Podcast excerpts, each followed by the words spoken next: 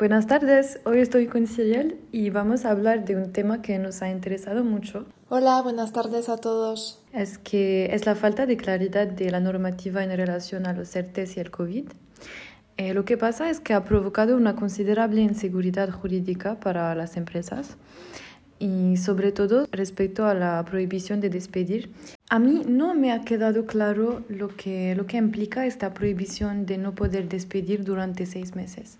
Pues James, es muy simple. Realmente lo que nos hemos encontrado el año pasado cuando empezó el tema del COVID es que nos encontramos con un nuevo Real Decreto Ley 8-2020, eh, el cual permitía a las empresas solicitar o la aplicación de un ERTE de fuerza mayor eh, en su artículo 22 o en el artículo 23 por causas económicas vinculadas al COVID. Sí.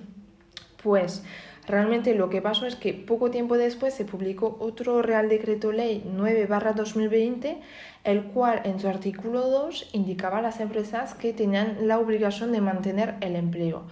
Es decir, dicho de otra forma, eh, estas empresas no podían despedir. Ahora bien, pues nos encontramos con dos teorías, es decir, a partir de cuándo se puede eh, considerar que empieza a ocurrir este periodo de seis meses.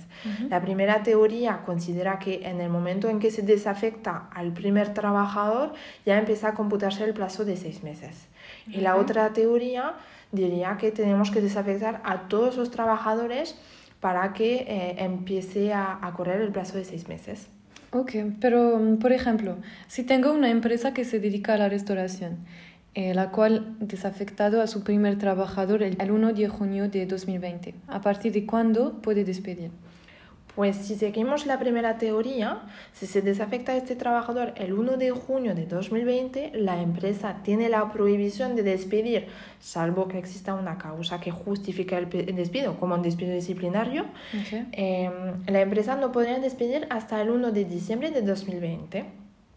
La segunda teoría diría, pues bien, esta empresa tiene cuatro trabajadores y hasta el 30 eh, de junio de 2020 no ha desafectado a todos sus trabajadores. Esperar 1 de julio de 2020 para tener a todos sus trabajadores trabajando. Pues esto implica que hasta el 1 de enero de 2021 la empresa no podría despedir. Pero entonces, ¿por qué por un mismo caso nos encontramos con sentencias contradictorias?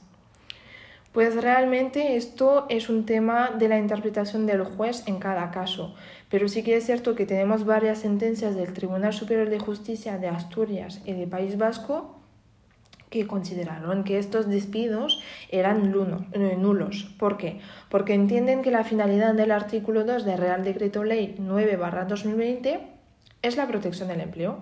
Y nosotros sabemos que aquí en España el derecho al trabajo es un derecho fundamental. Por lo tanto, proceder al despido en estas circunstancias de la pandemia podría tener un rango efectivo similar al de eh, vulneración de derechos fundamentales. Y luego, por otra parte, tenemos más sentencias de tribunales superiores de justicia como de Cataluña, Madrid, Galicia, Aragón o Castilla y León, que consideran estos despidos como improcedentes, porque estos tribunales, estas salas, consideran que la finalidad del artículo 2 no es la protección del empleo, sino que limita las causas justificativas de la decisión extintiva. Es decir, que eh, si no existe esta causa para proceder a la decisión extintiva del contrato de trabajo, pues tiene que ser declarado como improcedente y no como nulo. Vale, pues es realmente caso por caso. ¿Y vosotros, eso cuál es su interpretación de esta situación? Pues nosotros sí que es cierto que lo que aconsejamos y lo que indicamos a nuestros clientes como empresas eh, es que este cómputo de plazo de seis meses empieza en el momento de la eh, primera desafectación del primer trabajador. ¿Por qué comentamos esto? Porque lo que dice la ley, lo de lo que habla la ley es del reinicio de la actividad. Entonces, si yo desafecto a mi trabajador, la actividad ya vuelve a, a coger su ritmo, ¿no? Entre comillas. Entonces, no tengo por qué esperar a desafectar a todos mis trabajadores para empezar a calcular este plazo de seis meses. Ok, Siriel, pues entiendo que es realmente caso por caso y que eso depende de la empresa, de su actividad, de lo que ha hecho con los ERTES. Efectivamente, efectivamente, deberíamos estudiarlo caso por caso porque realmente cada empresa eh, es un mundo diferente.